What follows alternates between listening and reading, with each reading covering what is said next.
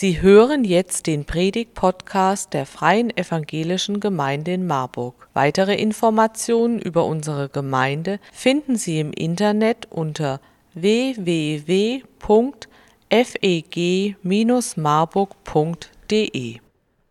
Guten Morgen. Ich freue mich darauf, zu euch zu predigen.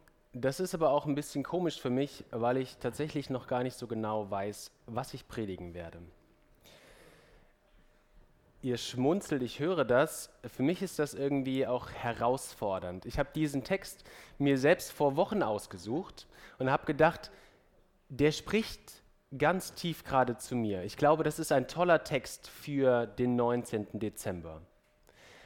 Und ich hatte in meinen Gedanken schon irgendwelche Sachen, die man sagen könnte. Ich habe mir auch schon gedacht, wie könnte man die Präsentation machen? Und ihr habt ja schon gehört, es geht um Licht und Dunkelheit. Ich habe auch schon überlegt, wo könnte ich denn so ein mobiles Flutlicht herbekommen, was ich dann hier hinstelle und, und so weiter. Und habe dann aber gedacht, okay, bremst dich erstmal. Du musst erstmal das machen, was wir Theologen eine Exegese nennen, nämlich dich ganz intensiv mit dem Text zu beschäftigen. Und das habe ich gemacht und bin dann in dieser Woche wie so ein, wie so ein Mond in der Umlaufbahn um diesen Text rumgekreist.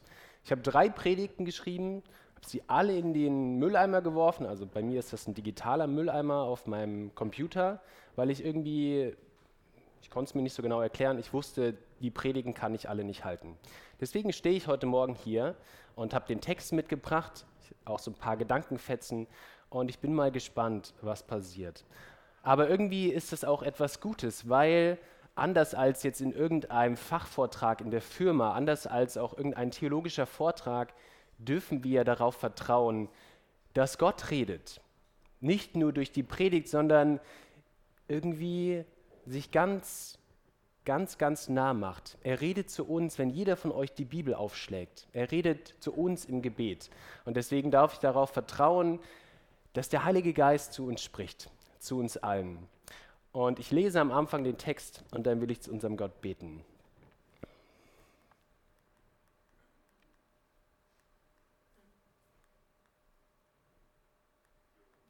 Ich glaube, mein Presenter hängt, oder?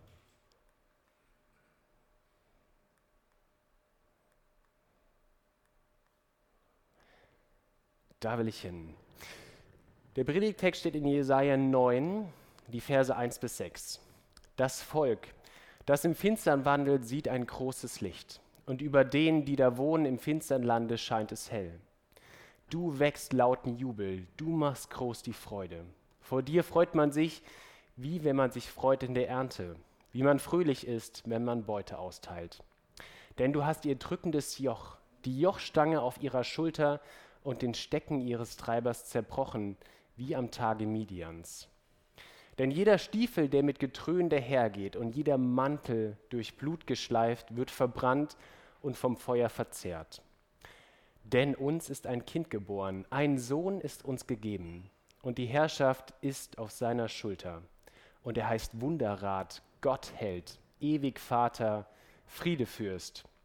Auf dass seine Herrschaft groß werde und des Friedens kein Ende auf dem Thron Davids und in seinem Königreich dass er stärke und stütze durch Recht und Gerechtigkeit von nun an bis in Ewigkeit. Lass mich beten. Großer Gott, du kommst uns nahe durch dein Wort. Wir dürfen in der Bibel lesen und du erzählst uns davon, wer du bist. Du erzählst uns von deiner Geschichte mit den Menschen. Und ich bitte dich, Heiliger Geist, dass du zu uns redest, zu jedem von uns, dass du Worte schenkst, die uns bewusst machen, was du uns zu sagen hast. Amen. Ihr habt schon gehört, das Thema der Predigt ist Licht und Dunkelheit. Und heute Morgen ist wahrscheinlich ein guter Morgen. Ihr seid ja alle zum Gottesdienst irgendwie gekommen, bis auf Familie Becker, die sind vielleicht intern hier durchgelaufen, aber ihr habt alle den Sonnenschein heute Morgen gesehen und ich finde, in dieser Weihnachtszeit wird uns dieser Kontrast von hell und dunkel, von Licht und Schatten nochmal ganz besonders bewusst. Ich habe in der letzten Woche mal gegoogelt, im Appsdorfer Grund ist die Sonne heute um 8.23 Uhr aufgegangen und geht um 16.23 Uhr wieder unter. Wenn wir jetzt natürlich so ein paar Stunden Dämmerung, aber dann haben wir so grob 10 Stunden Helligkeit, 14 Stunden Dunkelheit und so ein paar Stunden irgendwas dazwischen. Aber ich weiß nicht, wie euch das geht, aber Dunkelheit macht irgendwas mit uns Menschen. Sie macht es uns schwer, Dinge zu sehen. Vielleicht sind das auch so Instinkte in uns drin, die uns dann sagen, dann kann ich Gefahren schlechter erkennen, ich kann mich auch schlechter orientieren, ich finde den Weg nicht so gut. Und insbesondere in der Weihnachtszeit versuchen wir irgendwie diese Dunkelheit zu vertreiben, zumindest so, dass wir sie mit unseren Augen nicht mehr sehen. Wir hängen auch bei uns im Gottesdienst Lichterketten auf, wir zünden Kerzen an. In der Dunkelheit versuchen wir Licht zu schaffen. Aber ich weiß nicht, wie euch das geht. Das ist etwas, das erfüllt mich kurz mit Freude. Das ist auch irgendwie schön. Es ist schön, diese ganzen Lichter in der Dunkelheit zu sehen. Aber irgendwie wird mir auch in der Advents- oder in der Weihnachtszeit nochmal bewusster, diese Dunkelheit, die ich manchmal in meinem Herzen habe, das, was mein Leben schwer macht, da kommt das nur so ganz kurz und nur manchmal dran. Es gibt irgendwie Sachen, die dadurch nicht weggehen. Und deswegen müssen wir ein bisschen drüber nachdenken über Licht und Dunkelheit. Weil in der Bibel spricht ja Gott zu uns und er erzählt die Geschichte von ihm selbst mit den Menschen. Und immer wieder gebraucht er dafür Bilder. Jesus sagt von Beispiel von sich, dass er der gute Hirte ist oder das Brot des Lebens. Das heißt ja nicht, dass man in Jesus reinbeißen kann, sondern es ist ein Bild, es soll einen Aspekt verdeutlichen. Oder die Gemeinde wird als Weinstock oder als Leib verglichen.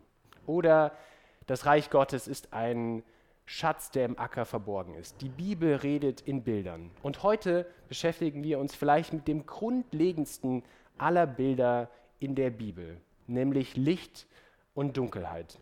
Ich habe eine Textstelle mitgebracht. Ich denke, sie wird euch bekannt vorkommen. Jeder, der sich schon mal vorgenommen hat, ich lese jetzt mal die Bibel von vorne nach hinten, der hat zumindest diese Textstelle gelesen. Schau mal, ich habe sie tatsächlich auch gar nicht aufgeführt. In Genesis 1, Vers 1, im ersten Buch Mose, wird berichtet, wie Gott den Himmel und die Erde macht. Und da steht, dass es am Anfang finster war. Gott kommt in diese Finsternis und er sagt, es werde Licht. Und er schafft das Licht. Und diese Wörter für Licht und Dunkelheit kommen hundertfach in der Bibel vor. Sie beschreiben natürlich auch mal tatsächlich sichtbares und nicht sichtbares Licht. Also da ist Licht und da, ist, da fehlt das Licht, es ist hell und dunkel. Aber ganz oft ist Licht und Dunkelheit ein Bild. Und Dunkelheit steht für die Abwesenheit von Gott. Gott ist nicht da. Und das äußert sich in der Bibel immer wieder ganz konkret in der Erfahrung von Leid und von Not. Und Licht hingegen ist ein Bild dafür, Gott ist da. Gott ist da. Und das äußert sich ganz konkret in der Bibel in der Erfahrung von Glück, von Frieden. Ein ganz grundlegendes Bild, Licht und Dunkelheit für eine ganz grundlegende Erfahrung. Licht und Dunkelheit. Und wenn wir uns den Predigtext anschauen, dann stellen wir etwas fest. Er spricht hier eine bestimmte Gruppe von Menschen an das Volk, das im Finstern wandelt, sieht ein großes Licht und über denen, die da wohnen im finsteren Lande, scheint es hell. Und wir müssen uns erstmal fragen, wer ist denn damit gemeint? Wer sind denn diese Leute? An wen schreibt denn Jesaja? Weil dieser Text ist vor 2800 Jahren entstanden, noch 800 Jahre vor Jesu Christi Geburt. Zu wem spricht eigentlich Jesaja? Wer sind denn die Leute, die da im Dunkeln wandeln? Und Jesaja richtet sich an das Volk Israel. Und wir müssen kurz gedanklich ein bisschen ankommen, was da passiert. Das Volk Israel hat sich nach König Salomo gespalten. Es gibt ein Nordreich, das heißt komischerweise dann auch Israel, und es gibt ein Südreich, das heißt Juda, bestand, äh, benannt nach dem dominanten Stamm in diesem Südreich Juda. Und auf Salomo folgen ganz viele Könige. Und von manchen wird berichtet, dass sie gottesfürchtig sind und es wird positiv über sie berichtet. Über die allermeisten steht, dass sie etwas gemacht haben, was Gott nicht gefällt. Sie sind nicht gottesfürchtig. Und zur Zeit des Jesaja ist aber das gar nicht so das große Problem, sondern für beide Völker, das Nordreich und das Südreich, droht eine große Gefahr. Und die Gefahr ist das Volk der Assyrer.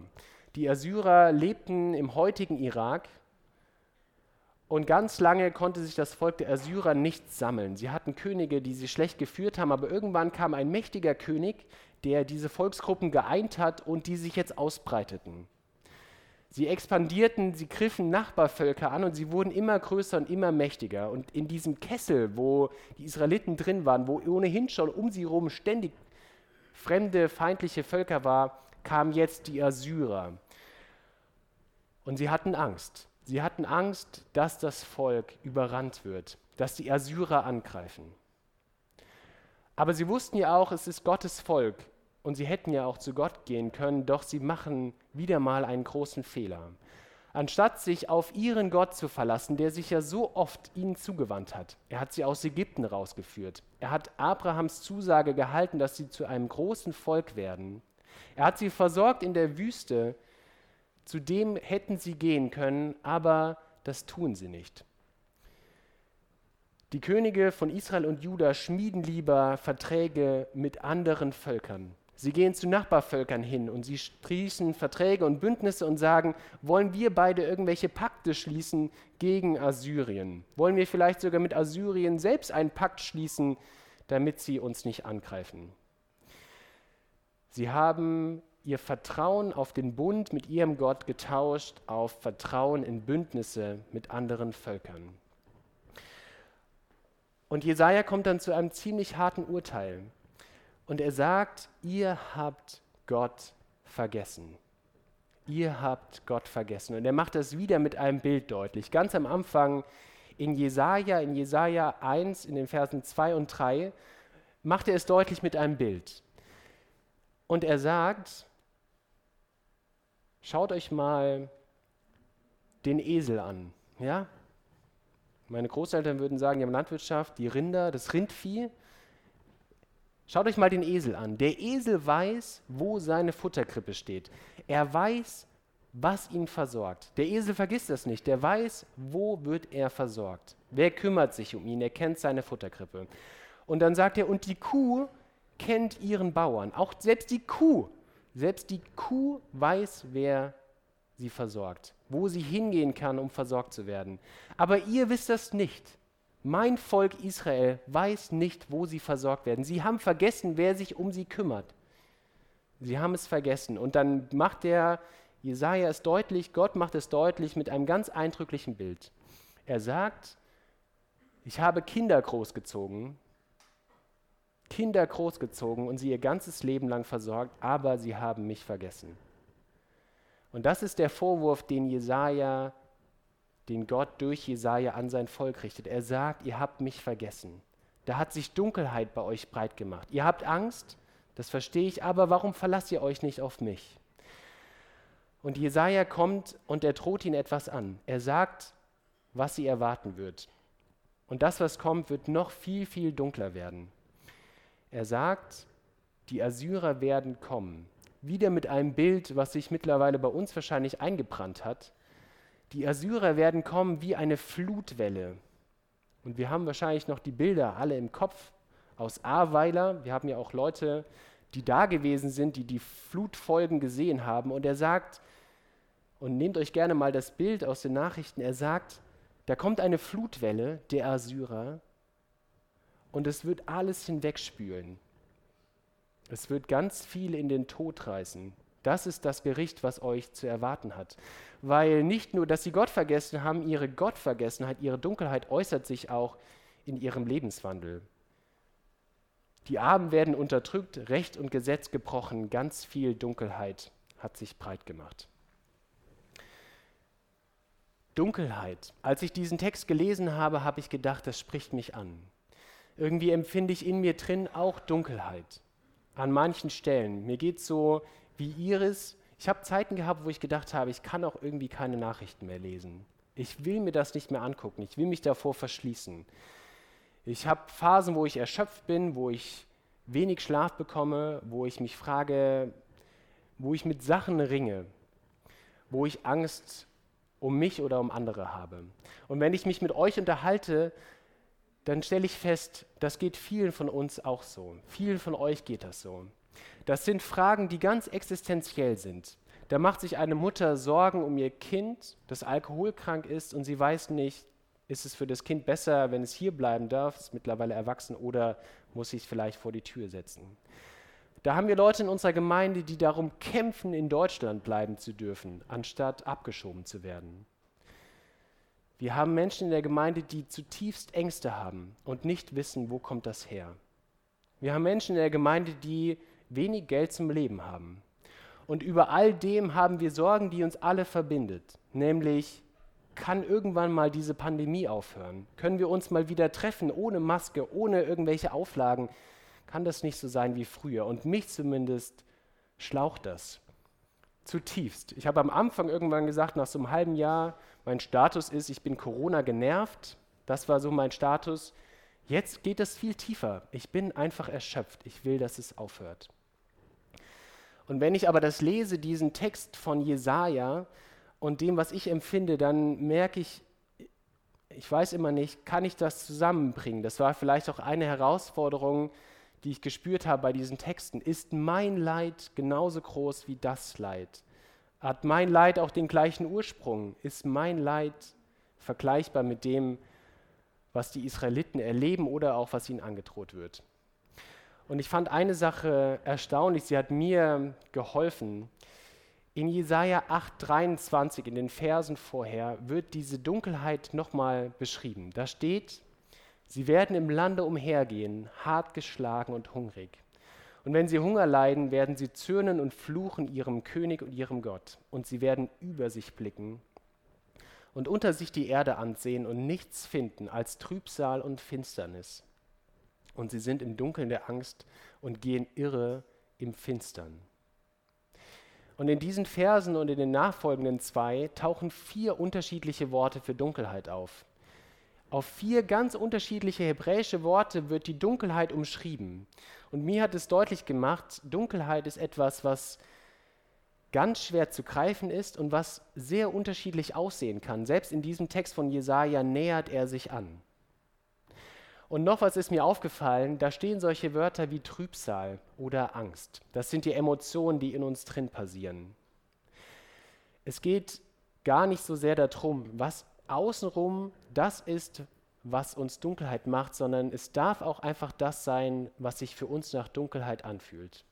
Ein eindrückliches Beispiel ist mir diese Woche gekommen. Ich bin ein sehr enthusiastischer Hörer des Zeitpodcasts Verbrechen. Da werden so tatsächliche Verbrechen nachgestellt. Und da haben sie was gesagt, das fand ich wirklich äh, nicht nachgestellt, äh, nacherzählt. Auch immer sehr kritisch und distanziert. Es wird immer gesagt, macht es nicht. Aber da haben sie was gesagt, das war für mich sehr eindrücklich. Sie haben gesagt, wenn ich jetzt jemanden mit einer Waffe, also da hatte jemand 23 Banküberfälle gemacht, jedes Mal jemand mit einer Waffe bedroht. Das ist ja in Deutschland strafbar. Ich darf niemanden mit einer Waffe bedrohen. Er hat nicht einmal eine echte Waffe dabei gehabt. Es war immer eine Attrappe. Das ist aber für das Strafmaß vollkommen egal. Wenn ich jemand mit einer echten Waffe bedrohe oder mit einer Waffe, die so aussieht, als wäre sie echt, das gleiche Strafmaß, weil der Staat sagt, es kommt gar nicht so sehr darauf an, was ist denn die tatsächliche Gefahr, sondern viel wichtiger ist, was löst das im Gegenüber aus. Das heißt, unsere Dunkelheit dürfen wir so empfinden und wir dürfen uns angesprochen fühlen von dem, was Jesaja dem Volk Israel sagt. Und ich glaube, bei beiden steht am Ende oft eine ähnliche Frage. Das Volk Israel fragt sich: Gott, hast du uns jetzt verlassen? Gott, wo bist du? Und ich merke, das frage ich mich dann auch in so Sachen, in so Situationen. Gott, wo bist du eigentlich? Bist du noch da? Ist jetzt alles dunkel? Hast du dich abgekehrt von uns? Ist dir egal, was hier passiert? Das Volk Israel fragt sich das. Sie schreien zu ihrem Gott, Gott, wo bist du? Hast du uns jetzt endgültig in unserer Dunkelheit allein gelassen? Und wenn ich mir das Buch so anschaue, dann denke ich, wahrscheinlich ist im Buch Jesaja ganz viel weiß auf schwarz geschrieben. Ganz viel Dunkelheit wird berichtet und auch angedroht.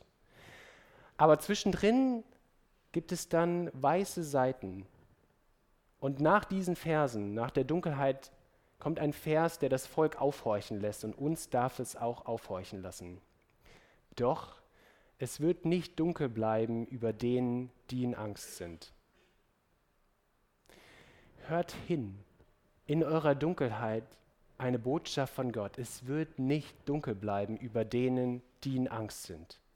Erst ganz leise, spitz eure Ohren. Hör hin, Israel, dass du in Gefangenschaft bist. Hör hin, wenn dich Ängste begleiten. Hör hin, wenn du Sorgen hast. Hör hin, wenn du heute wieder ganz einsam alleine dein Mittagessen isst. Hör hin, wenn du Angst um deine Zukunft hast. Hör hin, wenn dich das Thema Corona zutiefst schlaucht und anstrengt und fertig macht. Höre hin. Und dann kommt mit einer mächtigen Stimme unser Predigtext. Das Volk, das im Finstern wandelt, sieht ein großes Licht. Und über denen, die da wohnen im finstern Lande, scheint es hell. Du wächst lauten Jubel, du machst groß die Freude. Vor dir freut man sich, wie man sich freut in der Ernte und wie man fröhlich ist, wenn man Beute austeilt. Denn du hast ihr drückendes Joch, das, was sie unterdrückt, die Jochstange auf ihrer Schulter und den Stecken ihres Treibers zerbrochen, wie am Tage Midians. Denn jeder Stiefel, der mit Getrön dahergeht und jeder Mantel durch Blut geschleift, wird verbrannt und vom Feuer verzehrt. Krieg, Bilder des Krieges, schwere Stiefel, die, sobald sie auf den Boden treten, ein riesiges Geräusch machen, weil es Kriegsstiefel sind. Und Mäntel, Kriegsmäntel, die gedrängt sind vom Blut der Feinde, vielleicht auch vom Blut der verbündeten Soldaten. Sie werden nicht mehr gebraucht, sie werden ins Feuer geworfen. Da kommt etwas Wundervolles. Denn uns ist ein Kind geboren. Und ich habe mich gefragt, als sie das gehört haben, ob sich Jesaja versprochen hat. Dieses große, schwere Leid, ganz viel Dunkelheit, ganz viel Vernichtung. Und dann sagt Gott, da kommt Licht zu euch. Und das Licht kommt in Form eines kleinen Kindes. Euch ist ein Kind geboren. Und ich glaube, das ist das Wunder von Weihnachten, was wir uns immer wieder begreifbar machen müssen. Wir nähern uns dem immer wieder aufs Neue an, weil es so unfassbar zu denken ist. Da sieht Gott diese Dunkelheit der Menschen. Und er hat einen letzten Weg. Neben dem, dass er immer wieder um sein Volk gerungen hat, sagt er, es gibt einen Weg. Und zwar, ich gehe in diese Dunkelheit rein. Wir haben heute Morgen gebetet und Reinhard Schiller hat das sehr treffend formuliert. Er hat gesagt, man muss sich ja bewusst machen, dass Jesus in einem Stall geboren wird. Wir haben eben von dieser Kuh gehört und von dem Esel. Für Jesaja ja ein Bild von, selbst wenn die blödesten Tiere das begreifen, warum denn ihr nicht? Jesus, der Sohn Gottes, das Licht dieser Welt, kommt in einer Futterkrippe zur Welt da stinkt es nach Tieren, ein Ort, der nur für Tiere bestimmt ist. Da begibt sich Jesus rein, da begibt sich Gott rein. Er sagt, die letzte, beste Möglichkeit ist, ich gehe in die Dunkelheit rein. Nein, ich habe euch nicht vergessen. Ich bin hier. Ich bin an eurer Seite so tief gehe ich rein, dass ich das alles nachempfinden kann, was ihr erlebt. Wieder etwas, das will nicht in meinen Kopf rein. Ich höre das, ich muss mir das immer wieder bewusst machen, aber da ist dieser Gott, heilig. Das, was ihn ausmacht, kann man am besten mit Licht beschreiben. So stellt sich Gott uns vor, Licht. Und ein Volk, was sich immer wieder von ihm abwendet. Und er sieht den Tod, die Krankheit, die Ungerechtigkeit. Und Gott sagt, ich habe euch nicht vergessen. Ich gehe mitten rein in das Leid. Ich mache mich selbst ganz klein, ganz, ganz klein. Und ich selbst erfahre am eigenen Leib, ich Gott, ich Jesus, erfahre Leid. Ich erfahre Armut. Ich kann zu euch kommen, ich kann den Arm um euch legen und kann sagen, ich weiß, wie du dich fühlst, weil ich habe selbst gelitten. Ich habe selbst Armut erlebt. Ich habe erlebt, wie mich Leute angespuckt haben. Ich habe erlebt, wie ich angefochten wurde. Ich habe erlebt, wie mich Leute ausgelacht haben, wie sie mir feindlich gesinnt waren, wie ich einsam, allein und verlassen war, verlassen von Freund und Feind. Und am Ende erlebt er sogar den Tod. Gott kommt rein in unsere Dunkelheit. Gott wird ganz, ganz, ganz, ganz klein und dann scheint ein Licht in unserer Dunkelheit. Und das, denke ich, ist wichtig wahrzunehmen. Jesus kommt, die Dunkelheit ist immer noch zu einem großen Teil da, aber da ist ein Licht. Ein Licht, was uns Hoffnung schenkt, ein Licht, was uns den Weg weist. Jesus sagt, ich stelle mich neben dich. Nicht jede Krankheit ist vergessen, nicht Corona hört sofort auf, Menschen sterben immer noch, es gibt immer noch Ungerechtigkeit und Armut, aber ich stelle mich an deine Seite, ich reiche dir die Hand, ich lege meinen Arm um deine Schulter und sage, ich bin bei dir, in der Dunkelheit bin ich Gott bei dir. Und neben dem, dass sich Gott ganz klein macht, kündigt uns der Text aber auch etwas ganz Großes an. Er sagt, irgendwann wird die Zeit kommen, wo mein Reich ganz anbricht. Und dann wird es eine Freude geben, die unfassbar überschwänglich ist. Ich weiß nicht, wie viele von euch noch Landwirtschaft haben und nachempfinden können, wie toll es ist, dann ganz viel Korn, Kartoffeln einzufahren. Damals war es der Inbegriff von Freude. So wie wenn man sich freut, wenn die Scheunen voll sind. Wie man sich freut, wenn der Krieg gewonnen ist. Vielleicht wie man sich freut, wenn der HSV ein Tor geschossen hat oder ein Kind geboren wird. Oder was weiß ich, füllt es mit euren eigenen Worten und die Unterdrückung wird aufhören. Und es wird keinen Krieg mehr geben, keine Ungerechtigkeit, denn ich komme mit unfassbarer Macht. Alles wird hell. Wunderrat, Gott hält, ewig Vater, Friedefürst. Und seine Herrschaft wird groß und des Friedens wird kein Ende sein. Und er sitzt auf dem Königsthron, dass er Stärke und Stütze durch Recht und Gerechtigkeit von nun an bis in Ewigkeit. Amen.